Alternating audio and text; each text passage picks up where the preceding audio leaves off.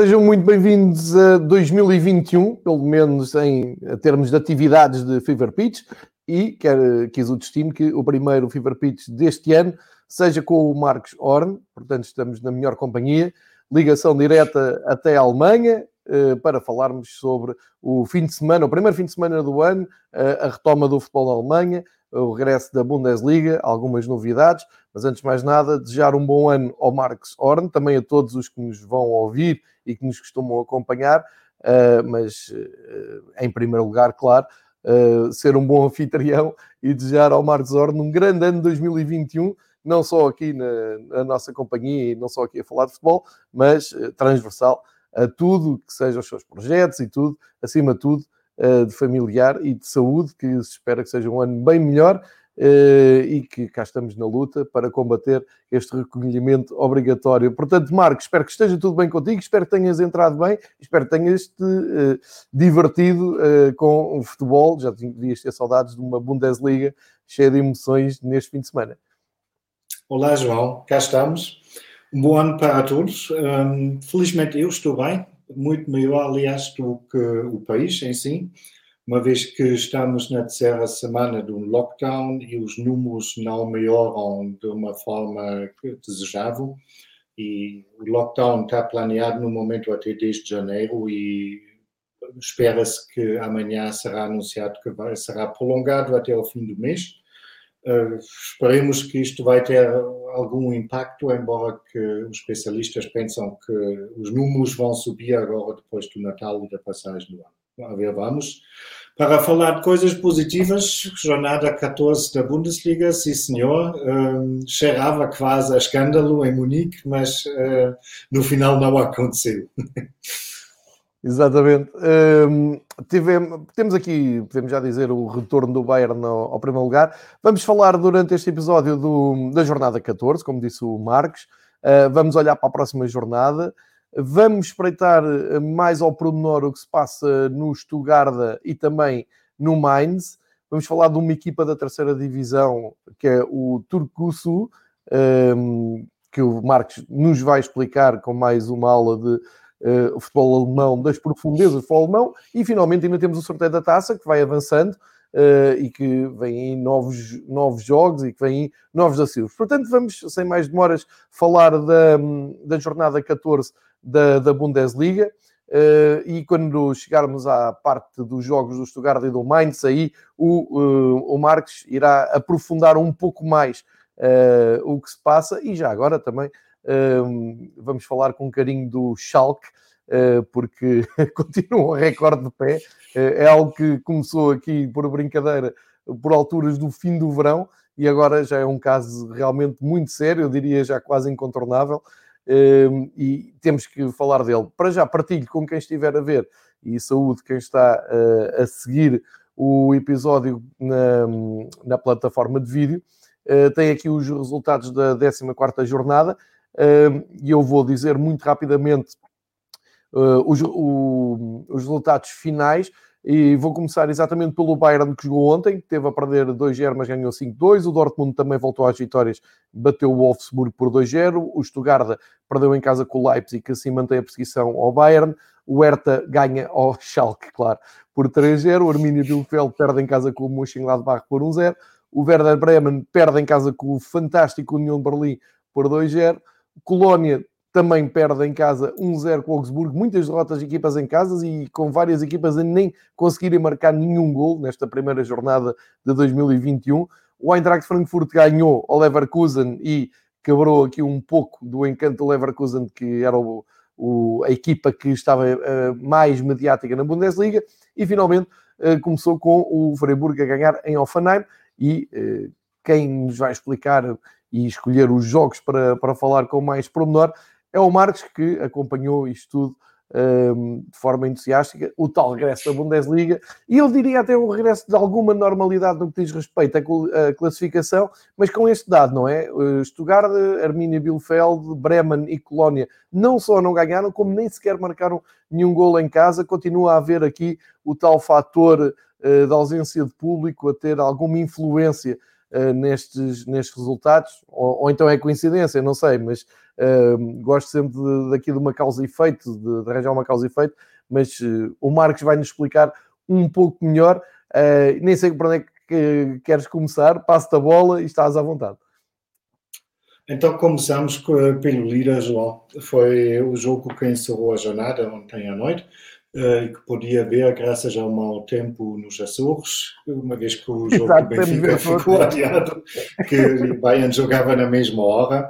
Ou seja, um, tu estás na Alemanha e consegues ver um jogo do campeonato alemão, em pleno inverno alemão, devido ao adiamento de um jogo em, num campeonato português da Ilha dos Açores. Uh, Tal e É a globalização. Não, o Munique estava bem sequinho e com isso o Mainz, durante a, a primeira parte, deu uma aula de futebol ao, ao Bayern de Munique. O Mainz recorda-se que tem no banco o treinador interino, Jan Sievert, e que está perante uma grande revolução, digamos, na estrutura do, do clube esteve a ganhar o intervalo por 2 a 0 e uh, o resultado estava completamente merecido estava à beira de marcar o terceiro golo logo no reinício uh, do jogo, após o intervalo. Eu arriscava dizer, caso que o Mainz tinha marcado esse golo e a bola não tinha batido no poste, uh, provavelmente o jogo tinha sido sentenciado. Assim, o Munique uh, pronto, concretizou o que provavelmente na, durante o intervalo tinha planeado e no final uma goleada quase esperada no início, ou antes do jogo, com mais gol, dois golos do Lewandowski e o Mainz que depois do quatro golos já não tinha argumentos. Tive um bocado de pena porque obviamente para o Mainz eh, um resultado positivo e positivo já tinha sido um 2 a 2 ou vai lá até um 3 a 2 foi um bocado frustrante porque a equipa no, na primeira parte jogava tão bem, nem parecia o Mainz uh, daquilo que estávamos habituados durante essa época.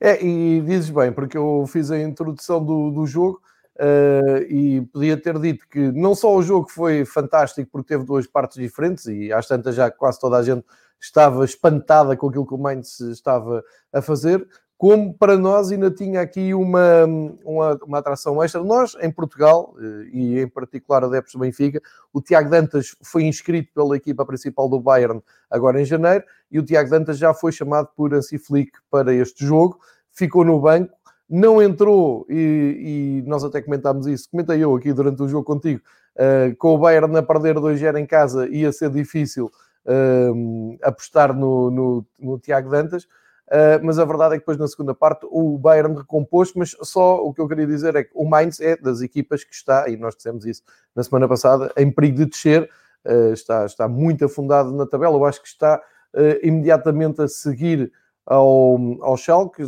deixa-me só confirmar, exatamente, o Schalke tem 4 pontos, o Mainz tem 6, e portanto tudo isto foi muito surpreendente na primeira parte, deu a ideia, o Bayern neste ano, eu já perdi o número de jogos em que o Bayern começa a perder, parece que dá sempre de, de avanço. Foi a é oitava vez consecutiva, é um novo recorde para o Bayern. Sim. Não é normal. Não, nunca aconteceu até agora. É muito estranho, e é a oitava vez. Os, os jogadores, os próprios jogadores e também o Hansi Flick também se queixavam um bocado pronto, de si próprio, uh, porque obviamente isto continua, eh, começa a ser cansativo, não é? Porque precisas sempre um, um, um esforço extra quando tens que recuperar uma desvantagem em vez de marcar o primeiro golo e depois uma equipa com a qualidade do Bayern teoricamente iria conseguir controlar o jogo, não é? mas não é o caso e uh, o espectador é neutro agradece. Aqui, não é? Oito vezes é, sei lá, são 70% dos jogos. Sim, sim, e são oito vezes consecutivos, João. Pois é, muito, muito estranho mesmo, muito estranho. Muito estranho. Um, e, Parece e se calhar... que precisam uma, uma, uma chama extra para começar a jogar futebol. Não sei. Sim, se quisermos levar a coisa para aí, realmente o Bayern tem em conta a facilidade da Bundesliga, que se calhar resolveram combinar entre eles dar avanço para tornar a coisa. Isto é brincadeira, não é? As entrevistas não faziam acreditar isso ontem, João, porque havia vários jogadores que diziam, pá, temos que parar com esse hábito, porque é cansativo para nós em termos físicos, obviamente. Para eles, para os adeptos, não é saudável Sim. e não estou a ver a mentalidade germânica a bater nessa brincadeira, portanto é, é, era só aqui mesmo um, brincadeira da minha parte. Já que estamos a falar do Minds, uh, tu tinhas aqui destacado o facto de uh, o Christian Idol uh, regressar precisamente ao Mainz e tentar salvar o Mainz da, da, da, descida, que, como eu estava a dizer, ou seja, por um lado tu tens o Mainz com 6 pontos, o, o, factualmente olhas para a classificação e é assustador o, o, a posição do Mainz. Por outro lado, tens esta boa exibição e já tivemos outras. Já, eu lembro-me já aqui há, um, ao longo deste campeonato já termos destacado um ou outro jogo do Mainz que não ganhou por infelicidade, mas fica aquela primeira grande uh, a grande exibição da primeira parte do Mainz a dar alguma esperança aos seus adeptos, aos seus jogadores uh, e coincidiu então com uh, o regresso do o regresso do Christian Idol ao, ao Mainz e tu querias até contextualizar este regresso.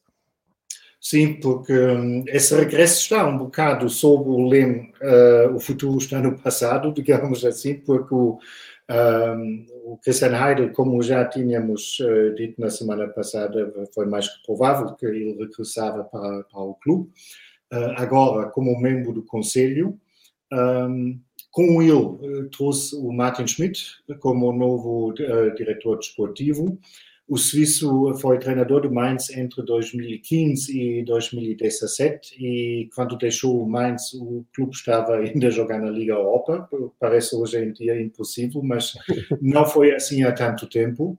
Um, o, o Christian Heidel é, em Mainz, já dizemos na semana passada, é um símbolo de tudo o que foi bom em Mainz. Uh, subida para Bundesliga, Jürgen Klopp treina, como treinador, Thomas Tuchel como treinador, qualificação para a Liga Europa, etc, etc.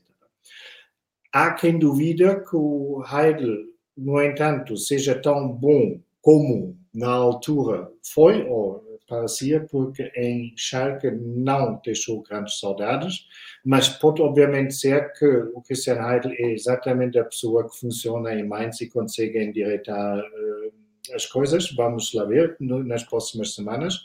O Martin Schmidt, sem dúvidas, eh, é uma escolha interessante como diretor desportivo, que também conhece bem o clube, porque ainda não foi há tanto tempo que deixou o Mainz. Um, também demitiram logo o Jan Moritz Lichte como treinador, também era esperado, porque o balanço dele, obviamente, não uh, deixava acreditar que ele era a pessoa indicada para, para salvar o barco da descida.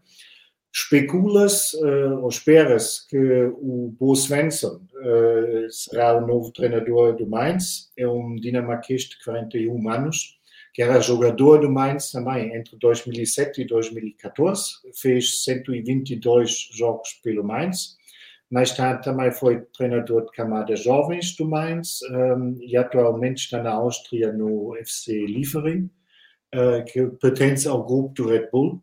Uh, e parece que as negociações não são tão fáceis como o Mainz esperava, mas tudo indica que o Paul Svensson será o novo treinador do Mainz. Portanto, temos as três posições chaves com novas um, pessoas. Se, se isto não funciona, uh, não vão haver mais uh, soluções né, durante essa época, certeza. Entretanto, mercado aberto, pode ser também que esta renovação das posições chaves do Mainz possa ter um ataque ao mercado, não só em termos de treinador, como tu dizias, mas também de uh, jogadores. Vamos ver com alguma expectativa. Mas, João, é pouco provável porque o Mainz também não nada em dinheiro. Problemas financeiros. Sim, mas, sim. mas quando falo em ataque ao, ao mercado, de uma forma pode geral... Trocas, pode ser empréstimos. Tivemos muito isso durante, durante o verão. Pois, Sem dúvidas. e é o que se espera, aliás, em geral que isso se vai repetir, porque li uh, na semana passada uma, digamos, uma antevisão às atividades do, do mercado da revista Kika e eles escreveram que muito provavelmente vai, será exatamente igual como, como no verão. Uh, vai, vai, haver trocas entre clubes, vai haver empréstimos, uh, mas não vai haver uh, grandes contratações, uh, apesar daquela que o Leipzig já efetuou.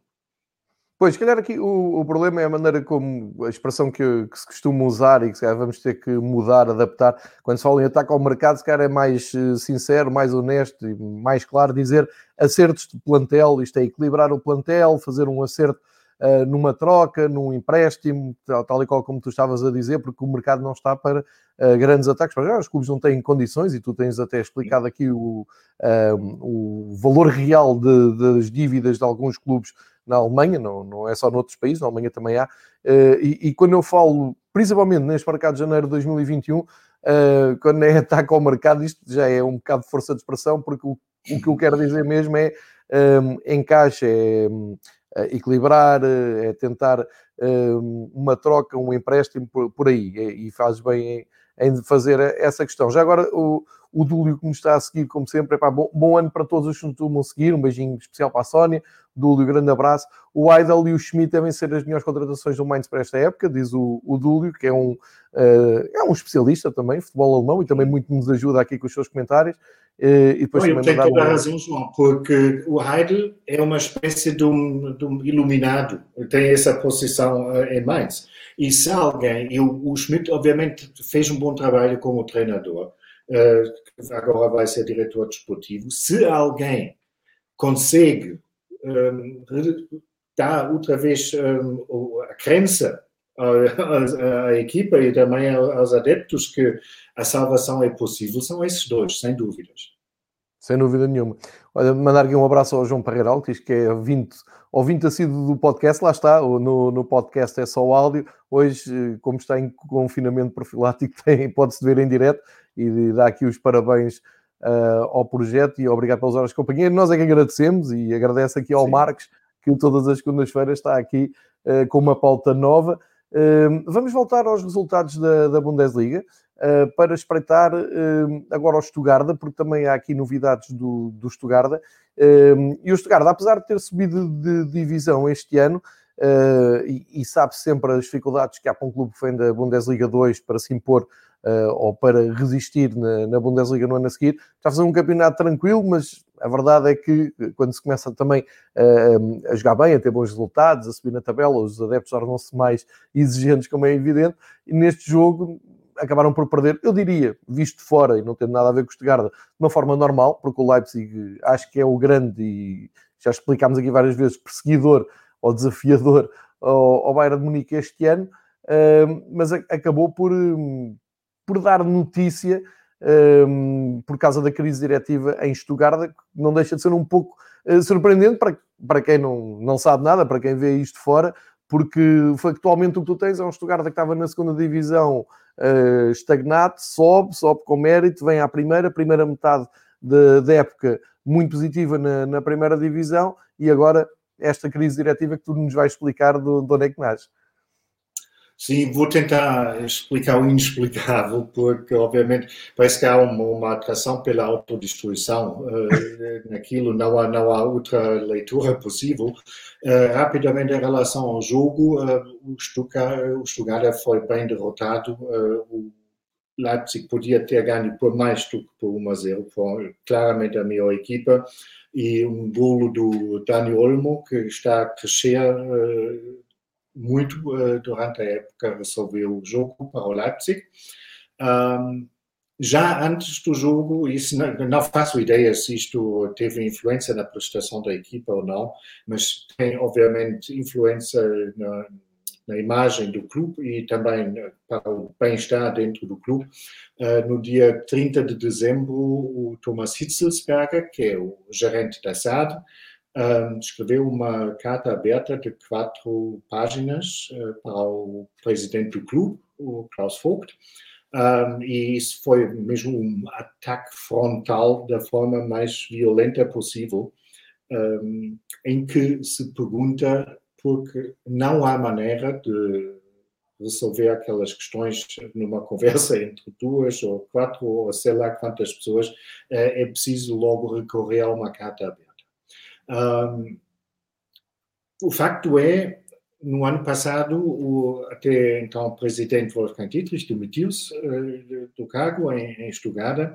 o Klaus Vogt foi eleito e haverá novas eleições, que são as eleições que já estavam planeadas pelos estatutos, agora no dia 18 de março. E naquela carta aberta, o Thomas Hitzelsberger declarou que iria ser candidato também para ser presidente do clube, algo que, quando se olha um bocado para do ponto de vista da, da corporate governance, é, é, muito crítico, porque seria o, o, gerente da SAD também seria presidente do clube e com isso seria praticamente controlava-se a si próprio. Isso é obviamente um construto uh, que é legal, também há, existe em outros clubes, por exemplo no Benfica, mas obviamente um ponto de vista de, de controlo uh, não é o desejável.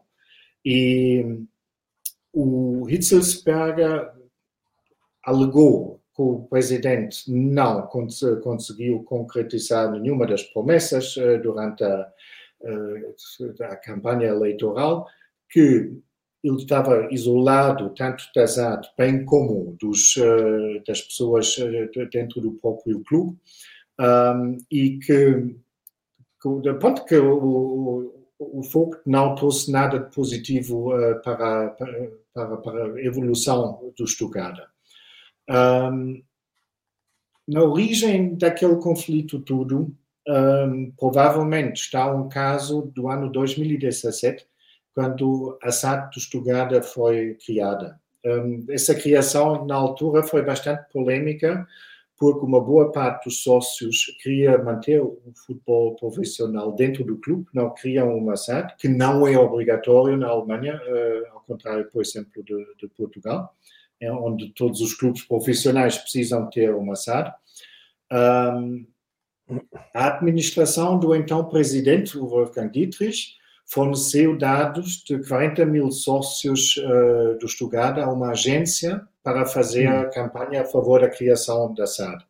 Isso, obviamente, é uma violação de privacidade, que é um assunto extremamente sensível aqui na Alemanha, talvez mais sensível do que noutros países. Um, e depois de ser eleito, o, o Klaus Vogt contratou uma empresa de consulting para investigar os responsáveis e uh, também para apurar eventuais consequências jurídicas uh, daquilo que se tem, tem passado. Um, o Hitzelsberger alega que isto é demasiado caro, que, que o clube está a disparatar dinheiro e com isso sujeita-se que o próprio Hitzelsberger ou talvez pessoas que estão atrás dele, sejam outros dirigentes, sejam patrocinadores que estavam com muito interesse da criação da SAD, um, querem ev uh, evitar que o caso seja investigado.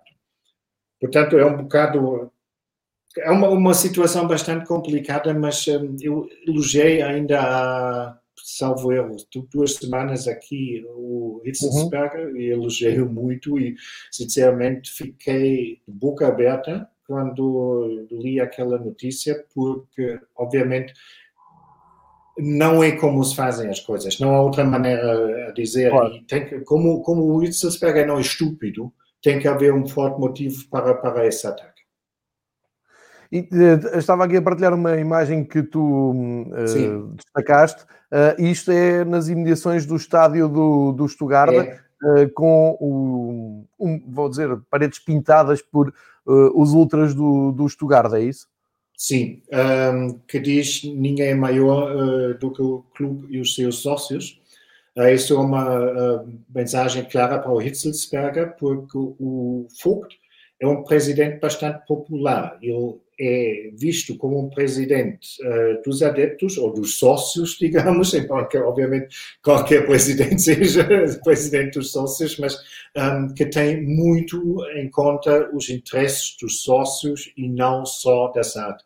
E isso sabemos que na Alemanha são, muitas vezes são duas coisas bem distintas, uh, porque há muitos sócios nos clubes que querem evitar uma comercialização exagerada dos clubes o teu Hamburgo é um bom exemplo disso, uh, onde os, os, os, próprios adeptos até têm uh, um lugar na direção do, clube e tudo.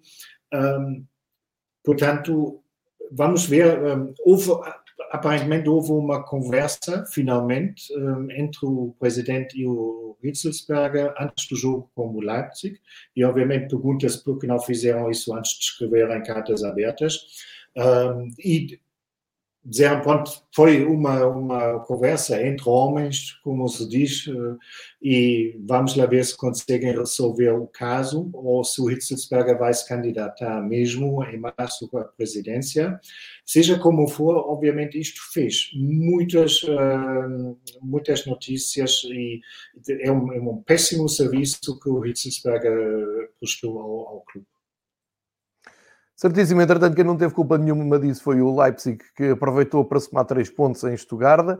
Uh, nesta, nesta crise inesperada uh, do Stuttgart, que se espera que, que eles consigam ultrapassar e que um, voltem à estabilidade.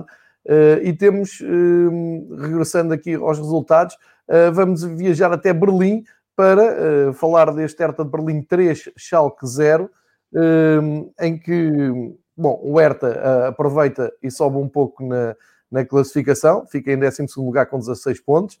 Uh, o Hertha que está a fazer uma, uma época bem uh, desapontante para quem queria se impor como clube da capital. O outro clube da capital está bem melhor que a União de Berlim, já iremos falar disso.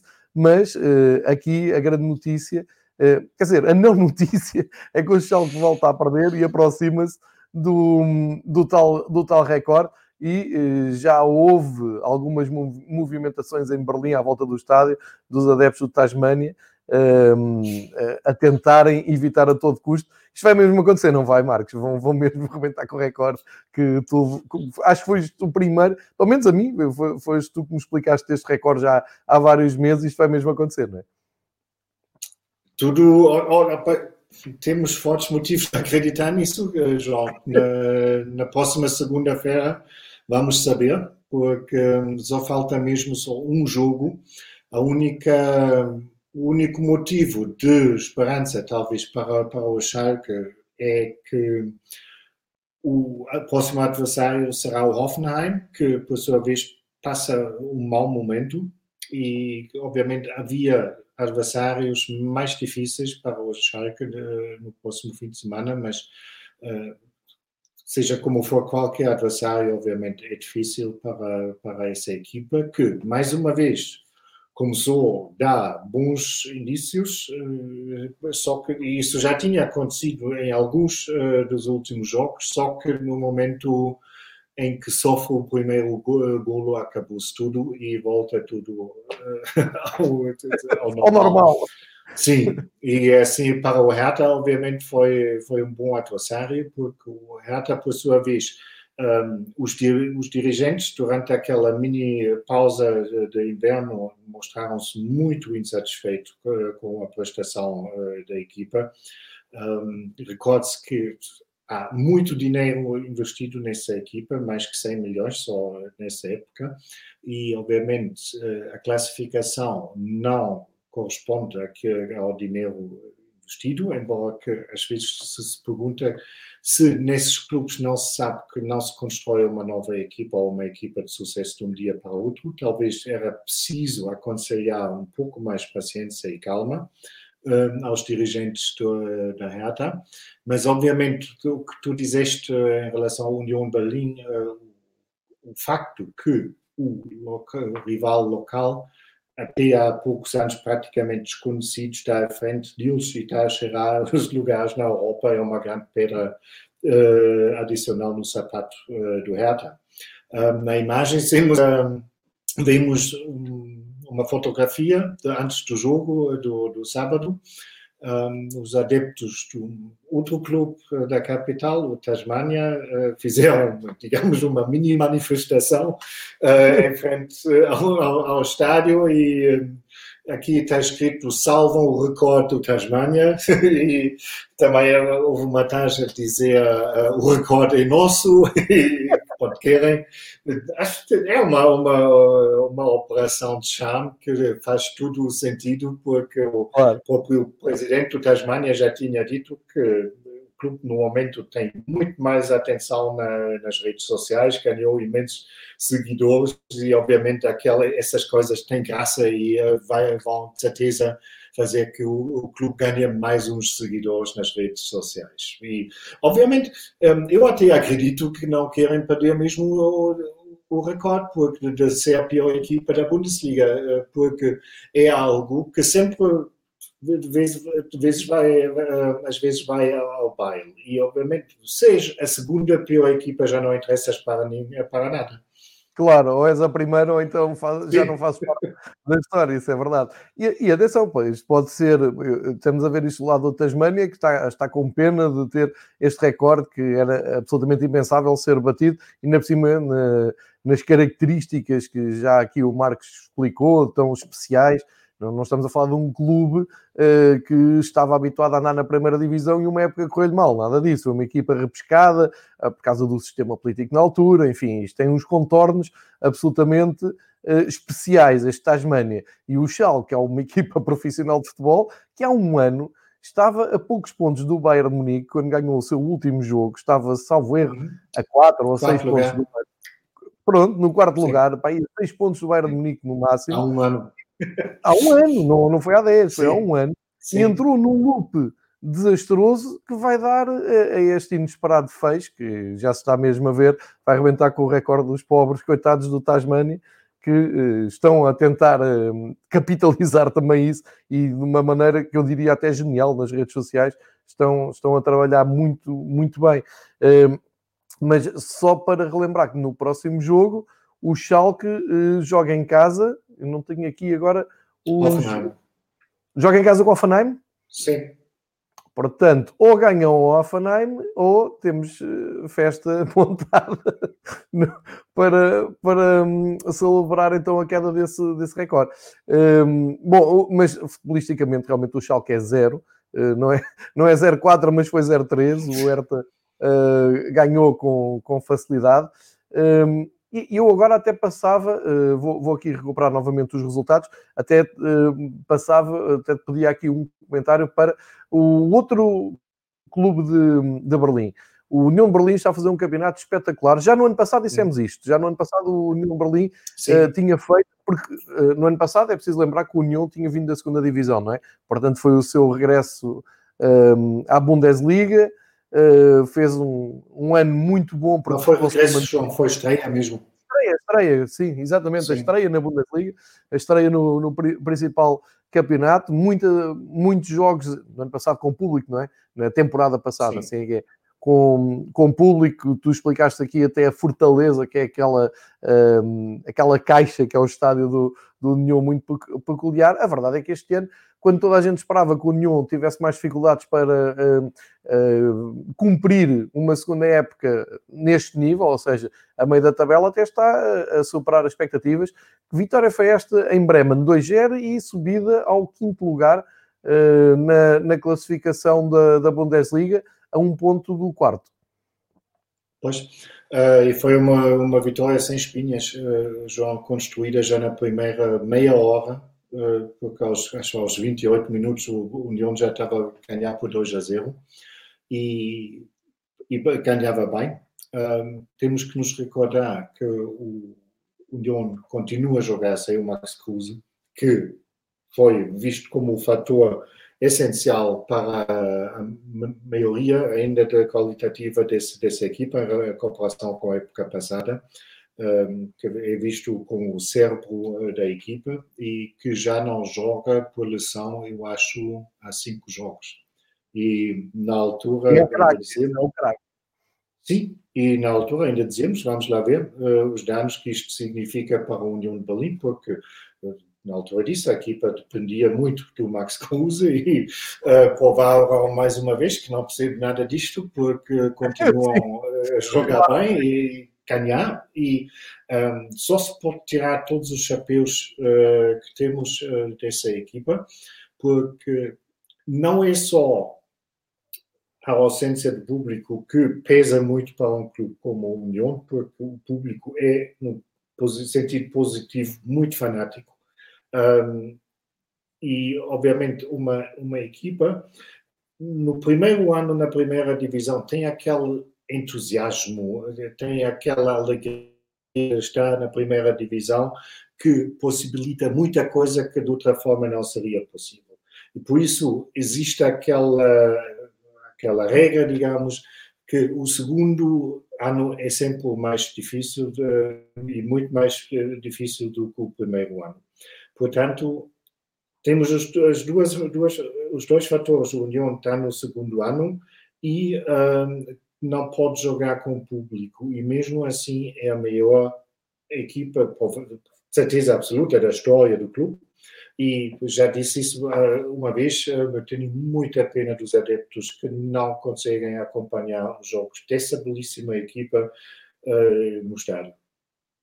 Pois, e porque te revês muito também neste trabalho. Excelente uh, trabalho, já há várias publicações, nomeadamente o The Athletic na Inglaterra, uh, a dizer que o União Berlim é uma das grandes surpresas do futebol europeu e uma das equipas obrigatoriamente de acompanhar ao fim de semana, uh, juntamente com outras equipas de outros campeonatos, como a Real Sociedade, que surpreendeu em Espanha, o próprio Sassuolo, e estou a falar de, de, equipas que agora até estão um bocado em queda, o Sassuolo ontem foi goleado pela Atalanta, uh, mas sem dúvida o União de Berlim é um dos João, casos para... Diz, diz. Já, desculpa, já que falas de leituras, sei que temos ouvintes ou espectadores que falam alemão, um, saiu esse livro há poucas semanas, um, que é de um, de um, jornalista bastante conceituado, Christoph Biermann, uh, sobre a União de Berlim. O, o livro chama-se uh, wir, wir, wir, werden ewig leben, nós vamos viver para sempre. Um, Christoph Biermann acompanhou o clube e a equipa durante uma época inteira. Portanto, é um bocado aquele formato que uh, a Amazon fez, ou mesmo a Netflix com o Sunderland, etc., só que em, em escrita, o que acho, se calhar... Época, ainda, em que época é foi? A, a época passada. Ah, foi a época passada, ótimo, ótimo. Sim. E, portanto, a primeira época do, do, do União uh, na primeira divisão. Eu ainda não li o livro porque no momento eu tenho uma, uma fila longa de livros, mas um, eu tenho certeza que conhecendo o trabalho do Christoph Biermann, para quem entende alemão e quem uh, se interessa pela União de Berlim, recomendo. Estou convencido que a leitura vale a pena. Ok, quando houver em inglês, pelo menos avisa que é para os comuns mortais que não falam alemão poderem, uh, poderem fazer a sua leitura. Sim, é uma pena muitas vezes a barreira das línguas. Né? também sei do que estou a falar. Exato. Mas o ideal era a Netflix ou a Prime da Amazon agarrar nisso e fazer uma sériezinha. Isso é que era, isso é que era trabalho, que era para nós uh, assistirmos a um clube que, e ganhar ainda mais simpatia, porque é um, é um curioso fenómeno um, os clubes que se têm prestado a, a esses documentários, e, e, assim de cabeça estou-me a lembrar do Leeds United, do Sunderland, do Tottenham, do Manchester City, uh, que têm documentários, uh, além de serem muito bons, Uh, são de, de, enorme conteúdo, de, de, muito sumo, é isto que eu quero dizer. Não, ou seja, não é só propaganda, tem, tem lá mesmo muito sumo. E, e, por muito que custe aos treinadores, Repara como, e vou dar aqui o caso do José Mourinho, o José Mourinho deu uma volta completa na sua popularidade e na sua aceitação, não tanto na imprensa, que ele na imprensa sempre teve boa, boa imprensa, mas um, tenho amigos que sempre o acharam arrogante ou que por ele ter passado no Porto não, não gostavam um, por aí além do José Mourinho e de repente, depois do documentário, em que tudo, teoricamente estás a ver aquilo tal como é, mas o Mourinho, com a idade que tem e a experiência que tem, também não é parvo, já sabe perfeitamente como é que uh, poderia lidar com, com a presença de, das câmaras de, da Prime Video da Amazon. E a verdade é que ele passou uma imagem, também os resultados ajudaram, juntamente com o Son, com o Kane, uh, com o Lloris, com o próprio Vertonghen no início do documentário, um, ehm, passou ali uma, uma, uma imagem mais agradável que o levou depois a trabalhar o seu Instagram e agora a conta de Instagram do Mourinho é uma referência. E ele comunica, e a partir do momento em que disse: Não, não tenho gestor nenhum, é que escrevo as minhas coisas, há de ter alguém que, que o aconselha nas publicações, mas um, isto tudo para, para dizer que este tipo de comentários, esse tipo de livros, essas aproximações à realidade dos clubes é muitíssimo importante e os clubes só têm a ganhar se souberem trabalhar com ela e se perceberem que às vezes estar a partilhar aquelas fases menos boas, menos agradáveis, os, que fazem também parte do jogo, fazem parte da vida dos clubes e não podem querer um documentário só de flores e só de, de, de, de, grandes conquistas, porque isso não, não existe. E isso é uh, absolutamente exemplar no documentário do Manchester City, neste do Tottenham, no do Sunderland, no do Leeds United e até num de Espanha, que uh, está na Prime Video espanhola, que é uh, acompanhar seis figuras ao mesmo tempo da La Liga, uh, e já vai na segunda temporada, e que fez com que toda a gente uh, ganhasse um carinho enorme, por exemplo, pelo Eibar e pela sua presidente, uh, que, que, é uma figura do campeonato espanhol. Foi só aqui um à parte, só para quem nos ouvir e tiver alguma influência no meio de, de, publicações e de ideias de seguir clubes, pá, avancem, porque quantos mais houverem, melhores, e eu acho que os clubes ganham muito mais que aquilo que perdem, porque ganham mesmo um, algum carinho pelas um, pelo, pelos adeptos, e estou a dar aqui o exemplo do, do, João, do Mourinho. Eu penso que para os adeptos, um, livros ou documentários sobre clubes mais pequenos, como a União de Berlim ou mesmo o Sunderland, até são mais interessantes, porque eu acredito que sejam menos filtrados do que um, um trabalho sobre o Manchester City, que tem uma máquina atrás eh, dele, eles devem ter influenciado e controlado muito mais o trabalho uh, dos jornalistas que um, um Sunderland uh, ou um União de Berlim. Portanto, eu acho que a, a aproximação uh, mais próxima possível de um adepto para a realidade de um clube profissional. Sem dúvida, Marcos, e só, só, para completar esta, esta fuga ao nosso alinhamento, só para dizer, o Sunderland fez, aceitou a Netflix no, nos seus bastidores para acompanhar o regresso do Sunderland na Premier League e acabaram pois. na terceira divisão. E o pois. comentário saiu na mesma. E teve tanto sucesso eles fizeram uma segunda, uma segunda temporada e voltaram Sim. a não E ganharam, de certeza, muitos adeptos, ou pelo menos muita simpatia com isso. Não perderam Muito. nada. Mesmo muita popularidade. E do Leeds eu destaco uma, uh, uma passagem absolutamente fantástica, que eu, eu, fiquei até espantado daquilo sair, que é quando o Leeds tenta contratar o David James, um, que, é um, que é um jogador que depois assinou pelo Manchester United, que acho que estou a dizer bem, agora não me soou bem o nome de David James, mas acho que estou, estou a dizer bem, eu até vou aqui só para depois não ser criticado, acho que é, é jogador não é, não é David James porque, porque David James é o guarda-redes, pá, que parvo isso. Uh, será o Daniel James? É um, um jogador do, do, É o Daniel James, peço imensa desculpa, troquei David por Daniel. O, o Daniel James, que é o galês, internacional galês, uh, às tantas estava para, para sair do Swansea City uh, para o Leeds. E isso vem no, no documentário. E epá, aquilo é tão dramático que eu primeiro pensei assim: isto deve ser encenado.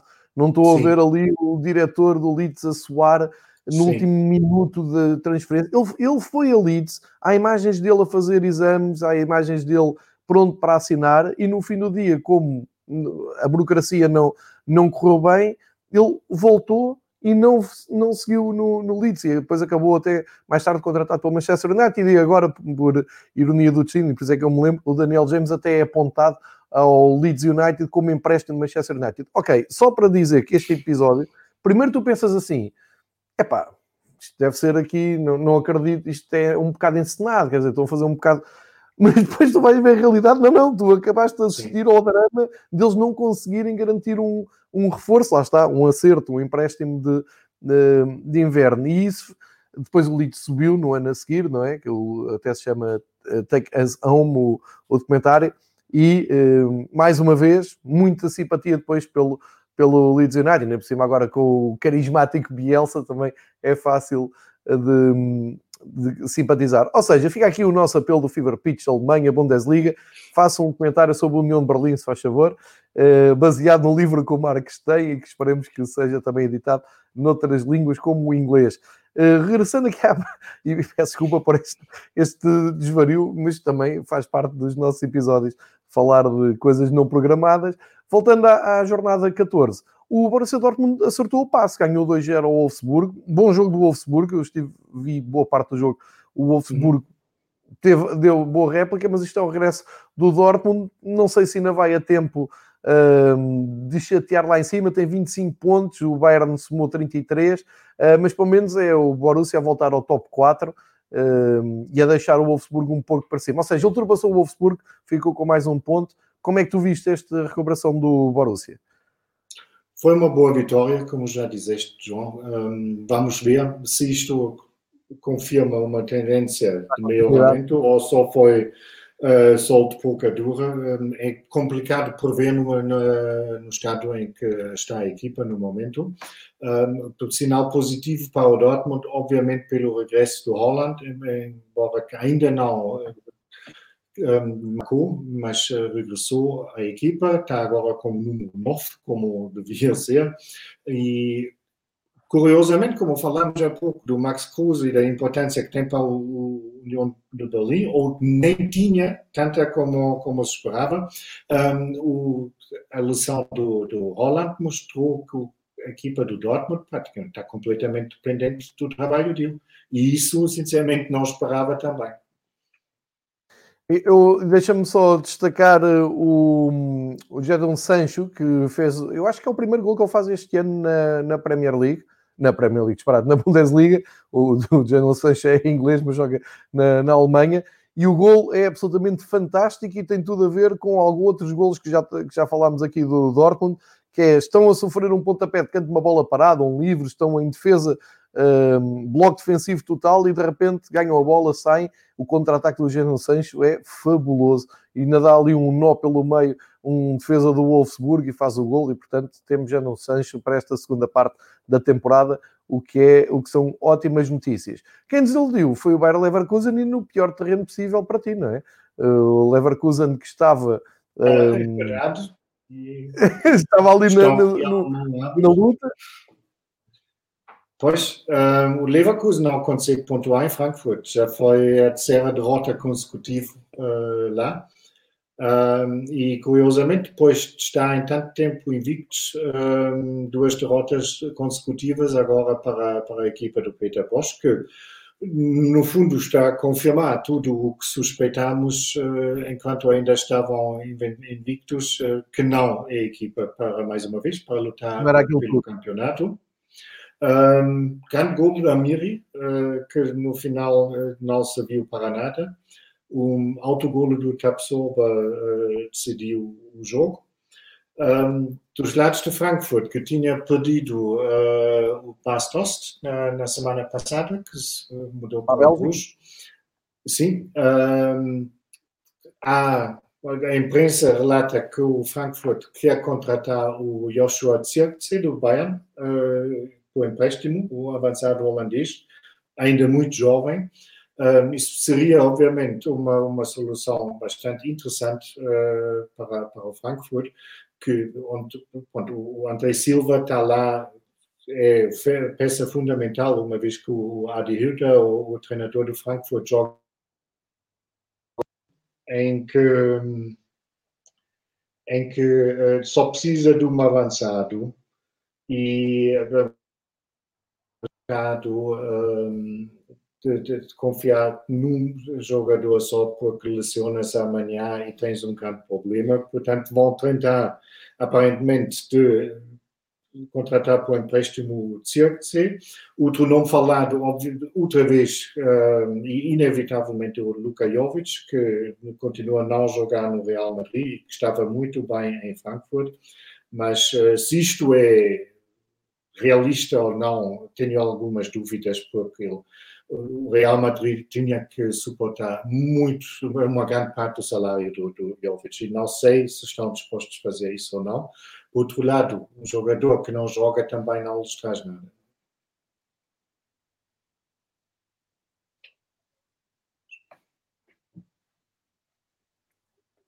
Uh, Marcos, eu, eu, fiz aqui esta pausa porque hum, deixei tanto a tua imagem como a tua, o teu Sim. áudio ficou aqui frisado, mas já acho que já, já, já, não, já estamos bem, já estamos bem. Já Houve um problema aqui. com a chamada que vinha para o meu telemóvel. Ah, ok, ok. Tu estás a explicar. Não, é que houve aqui uma altura de pausa, tanto no áudio como na imagem. Eu fiquei a pensar, ok, será da, da internet? Ok, vamos voltar. Deve ter sido então da, da chamada. Vamos voltar então. Um, já falaste do, do, Leverkusen, então, dessa Um, desse ponto de interrogação que será, e o Leverkusen tem, tem, trabalhado bem no mercado, vamos ver se consegue então convencer uh, algum jogador, o Jovic ou outro, outro jogador uh, que possa dar mais qualidade ainda à equipa do Leverkusen, que não é aquilo tudo como o Marco já tinha dito, mas anda lá, lá para cima nos lugares de cima.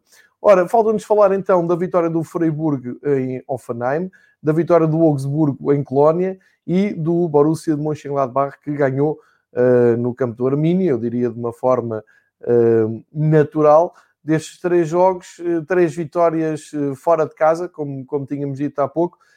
Um, é algo que é comum na Bundesliga, já nos outros anos eu tenho dito isso, é difícil tu, tu preveres, mas se calhar aqui com a falta de público também se percebe melhor que o, o Offenheim está a desiludir bastante, o Colónia lá está nas suas lutas para não descer e o Bremen Uh, o Bremen já, já tínhamos falado há pouco, o Armínia, uh, que veio também da segunda divisão, acaba por uh, perder de uma forma natural. Aqui não, não houve grandes, grandes surpresas, apesar de eu achar que o Offenheim está uns furos abaixo, depois de um arranque tão fulgurante, não é? É verdade, o Hoffenheim não está bem, ao contrário do Friburgo.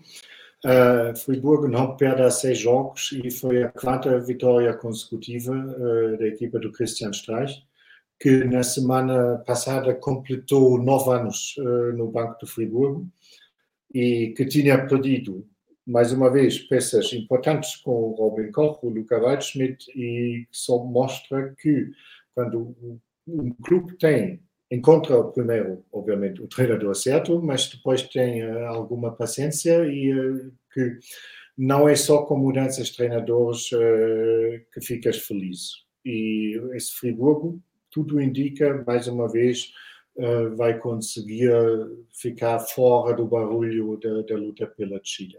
Isso para o Friburgo não pede mais, no fundo, do que isso. Um, Colônia Augsburgo foi o, muito provavelmente o jogo mais fraco da jornada. O Colônia ainda não ganhou em casa uh, essa época e, de certa forma, voltou à apatia antiga que parecia ultrapassada. Foi um jogo que tudo indicava um empate sem golos, uh, mas o Augsburgo, que continua também com uma boa época para, para os parâmetros deles, conseguiu ganhar três valiosos pontos. E para, para fechar a jornada, Bielefeld-Gladbach Uh, vitória por 1 a 0 que engana bastante, porque o Gladbach podia facilmente uh, ter goleado se não tinham desperdiçado uh, tantas ocasiões, mas o que vale são os, os três pontos que conquistaram. É, e o, um gol do Embolo aos 58 minutos acabou por dar então a vitória ao, ao Borussia Mönchengladbach, uma das grandes sensações de, do futebol europeu, pelo menos na Liga dos campeões, que o Dúlio também a congratular-se com a vitória do Freiburg uh, no terreno do rival de Baden. Uh, vamos olhar então para a próxima jornada, Marcos. Vamos, uh, tenho aqui os jogos e há aqui uma novidade. O Bayern é o primeiro a entrar em campo já na sexta-feira, uh, dia 8 às 7h30, precisamente no terreno do Gladbach. Portanto, temos Borussia Mönchengladbach, Bayern de Munique, eu diria, grande jogo para abrir eh, a 15 jornada na, na, Alemanha. Depois a maioria dos jogos. Não podemos ver, João. Porque vai acontecer a Benfica Tondela, não é? Exatamente. A não ser que vai chover em Lisboa. Tem que ficar depois para ver em diferido ou para vermos o resumo alargado. Mas à partida, Borussia e Bayern têm aqui tudo para dar um ótimo espetáculo. Depois, no Sim. sábado, o grosso dos jogos às duas e meia, como é uh, tradicional, uh, típico na, na Alemanha. Uh, temos o Leverkusen a receber o Bremen, também um bom jogo, um clássico de futebol alemão. O Freiburg a receber o Colónia, União de Berlim com o Wolfsburg, o Schalke 04 Offenheim, atenção a este jogo. Ver, o Offenheim também não está bem, portanto vamos, vamos ver, vai, isto vai dar muito que falar durante a semana. O Mainz a receber o Eintracht Frankfurt e mais tarde, às 5h30, o, talvez o grande jogo da jornada, juntamente com o Borussia e o Bayern, temos o Borussia Mönchengladbach neste caso, temos o Leipzig a receber o Borussia Dortmund, Sim. grande teste ao Dortmund, ao atual momento do Dortmund, e também grande teste à capacidade de perseguição do Leipzig. Vamos, vamos seguir este jogo com toda a atenção, que fecha o sábado às 5h30, depois para domingo, Augsburgo, Stuttgart e Arminia Bielefeld, Hertha. Uh, os destaques são, são, inevitáveis, não é? Entre os jogos de Leipzig e de Mönchengladbach. Sem dúvida, João. São, já pela classificação, são os pratos fortes dessa jornada. Uh, como também já mencionaste, Schalke, Hoffenheim, por motivos completamente alheios à, qualidade futebolística, vai ter muitos espectadores, de certeza, na, na televisão. Um, e destacava ainda o Mainz-Frankfurt, porque é um derby, embora que, mais uma vez, o que vale um derby sem, sem público, mas é.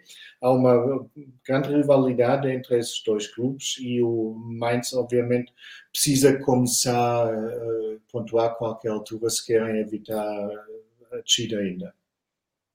Verdade. Uh, para, para fechar só, uh, há pouco esqueci-me de, de, dizer, mas o Marco já, já foi dizendo uh, ao longo da análise da jornada 14. Portanto, na classificação, só para um, localizar na, nesta altura, fazer o ponto da situação, Bayern primeiro 33, Leipzig segundo 31 e depois o Leverkusen com 28. No quarto, o Dortmund no regresso ao quarto lugar com 25 pontos e ainda em zona europeia, mas na Liga Europa, o União de Berlim e o Wolfsburg, espetacular, o União de Berlim com os mesmos pontos do Wolfsburg. Eh, já agora, mesmo ali à porta da Europa está o Borussia Mönchengladbach, o Eintracht e o Freiburg.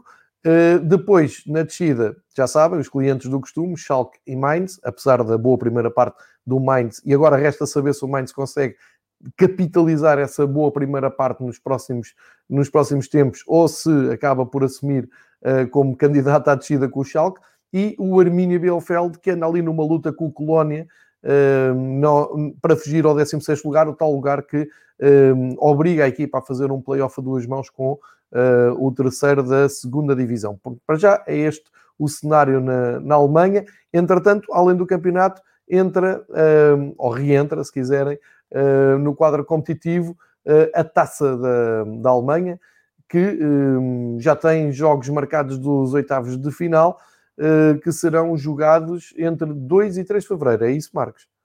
Exato. Sorteio foi ontem no final da tarde. Um, não há assim grandes uh, jogos no sentido que um muito pequeno recebe um muito grande, outra vez também não vale a mesma coisa uh, sem público, mas um, uh, destaque por isso para, para o Stuttgart Mönchengladbach, que pode ser, embora que seja um, um jogo entre dois, duas equipas da primeira divisão, mas pode prometer um bom espetáculo de futebol.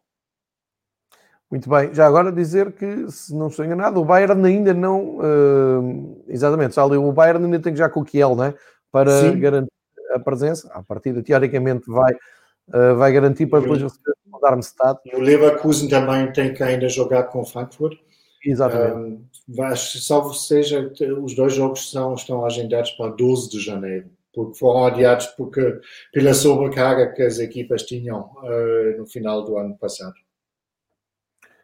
Pronto, está, está assim explicado. Um, eu agora ia-te desafiar para falares do, uh, do investidor que deixa um clube na terceira divisão uh, para mais uma aula das profundezas do futebol alemão. O que é que passa com este clube? É uma, uma, responsabilidade muito grande. Não sei se dá sempre para a aula, mas uh, eu pus o, o assunto na nossa pauta uh, porque explica mais uma vez muito bem o perigo que a entrada de investidores uh, ou a dependência de clubes de, de, do dinheiro de investidores pode ter.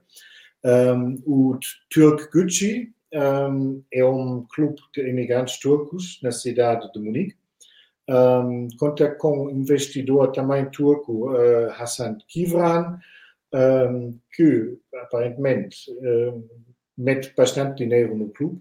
Uh, o clube subiu dentro de três anos da sexta para a terceira divisão e o projeto bastante ambicioso previa que mais tarde em 2023 iriam estar na segunda divisão. Uh, atualmente estão, estão no oitavo lugar na terceira divisão, que não é nada mal, um, uma vez como sempre a, a distância para, para o segundo lugar são três pontos, uh, como é já habitual na terceira divisão uh, na Alemanha, que é uma liga mesmo interessante de seguir, para quem tiver tempo e possibilidades. Um, nem tem um estádio próprio no momento, porque o clube cresceu demasiado pela comparação com as instalações que tem, por isso jogam no momento no velhinho Estádio Olímpico em Munique. Um, o, o Hassan Kivran, o investidor, uh, possui 89% da SAD do Turk Gucci um, para respeitar aquela existente regra de 50 mais 1, que quer dizer que o clube tem que ser, uh, tem que ter a maioria dos votos uh, na SAD. O clube continua a ter a maioria dos votos, uh, só que como o Kivran também é presidente do clube, isto vale uma mão cheia de nada, porque é ele que controla a SAD através da presidência do clube também. Um, aconteceu que de repente um, parece que perdeu o gosto na, no projeto, não, ninguém sabe o que aconteceu. Um, de facto é que no final do ano a própria estrutura do, do Turkucci soube através de um artigo num jornal uh, que o Kivan se vai retirar, ou que se quer retirar, e isso com efeitos imediatos.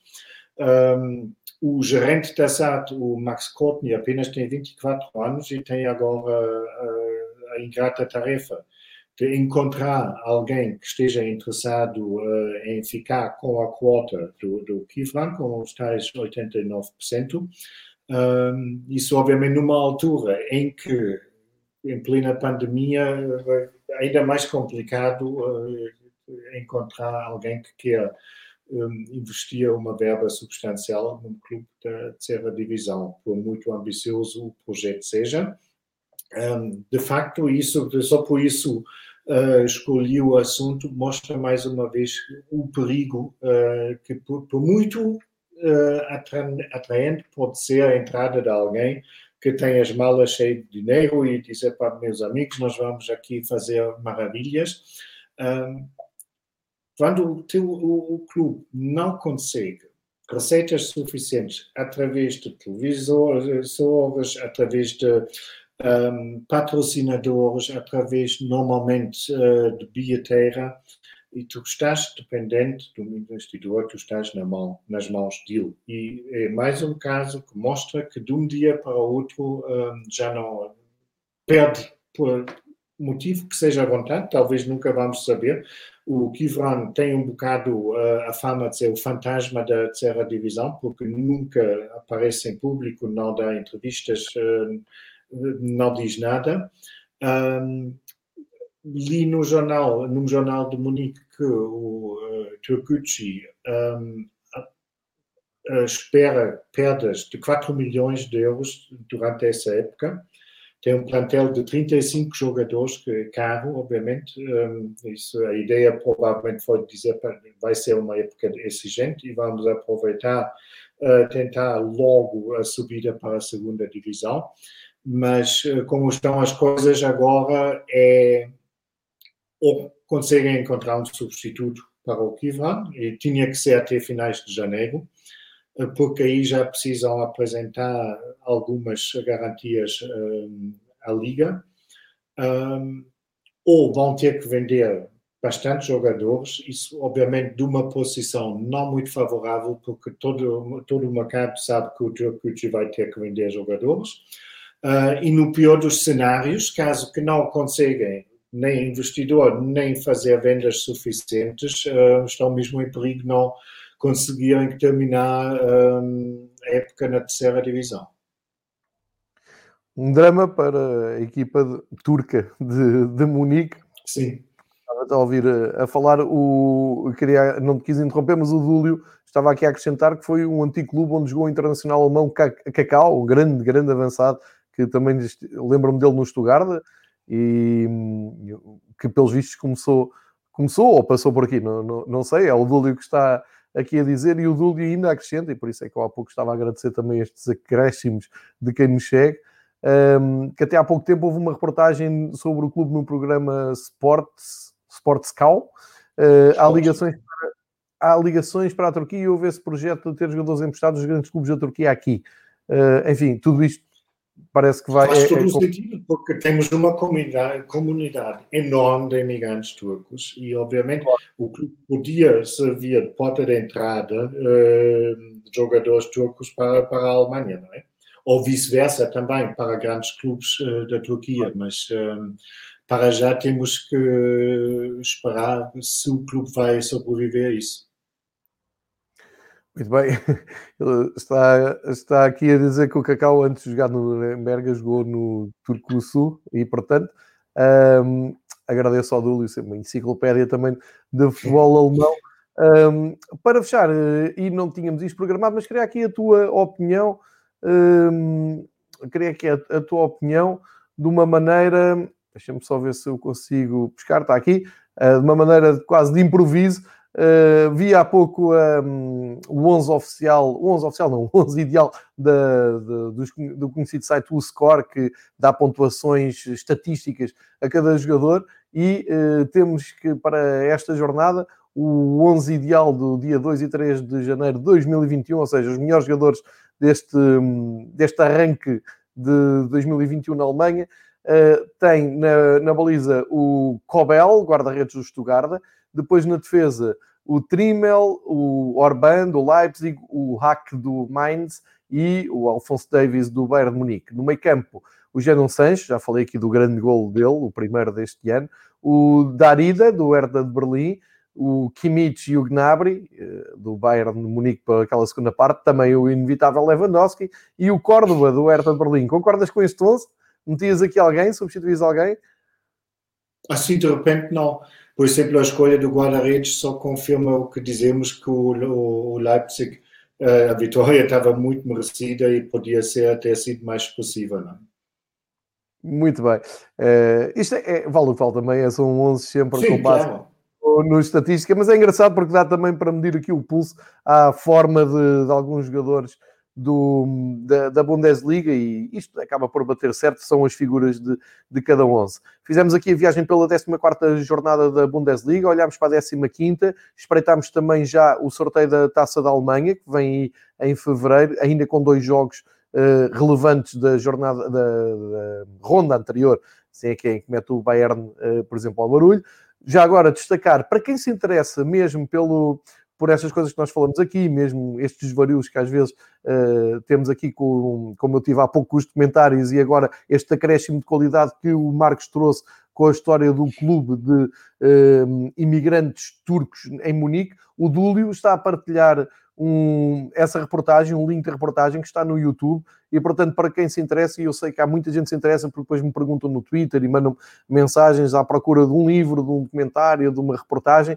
Olhem, se quiserem, vão ao YouTube do Fever Pitch e vejam na parte dos comentários, porque o Dúlio está a partilhar uh, o link para essa tal reportagem que foi falada há pouco. Uh, e, e, pronto, isto acrescenta sempre. Eu, estamos aqui exatamente, é para isso, é para partilhar conhecimento, informação, opinião. Uh, e fazemos aqui uma pequena comunidade também de partilha de, de, coisas que aparentemente não interessam nada ao resto do mundo, só interessam uma meia dúzia de malucos, e é por isso que estamos aqui. Uh, Marcos, resta-me agradecer. Não sei se queres uh, destacar mais alguma coisa no primeiro não. episódio que estamos a fazer de 2021. Acho que foi uma, uma viagem muito que deu muito, muito, muito fruto de informação, deu, deu para, para falarmos um pouco sobre tudo. Está lançada também a próxima jornada. Agora deixo para as notas finais antes de te largar e ires à tua vida. Só me resta agradecer uh, o teu tempo, o tempo dos nossos ouvintes e espectadores. Uh, mais uma vez, um bom ano para todos. Esperamos que isto vai ficar melhor cada vez mais. E até a próxima segunda-feira, às 11 da manhã, cá estaremos.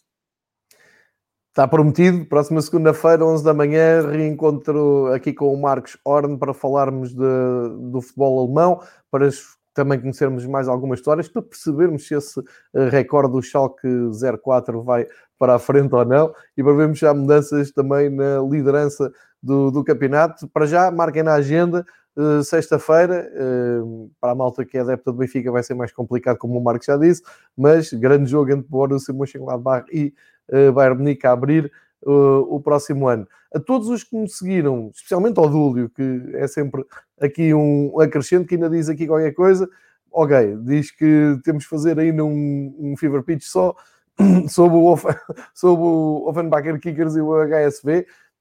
Na boa. Fazemos do... sobre os dois na próxima paragem de campeonato. Repara, Dúlio, por mim, sou anormal o suficiente para ficar aqui o resto da tarde a falar. Vocês vão mandando temas e eu estou aqui com o Marcos e a gente vai dizendo coisas. Uh, temos aí alguns compromissos depois, eh, profissionais para, para juntar, porque isto uh, por mim fazia a minha vida estava sempre ligada aqui a falar sobre futebol. o Marcos não muito a isso. Portanto, pá, muito obrigado a todos. Espero que gostem deste episódio, que ouçam, que partilhem. Uh, voltamos amanhã com o futebol espanhol. Também havemos voltar amanhã para falar de futebol português e havemos seguir a nossa série de episódios sobre futebol internacional para ouvir, partilhar e tornar um pouco mais agradável este confinamento, este recolhimento e esta, um, estas entraves todas que a pandemia nos traz. Basicamente é a base deste Fever Pitch. Marcos, muito obrigado, fica seguro, beijinho à Sónia e marcamos encontro para daqui a oito dias, como tu disseste. Obrigado a todos, boa semana, bom ano.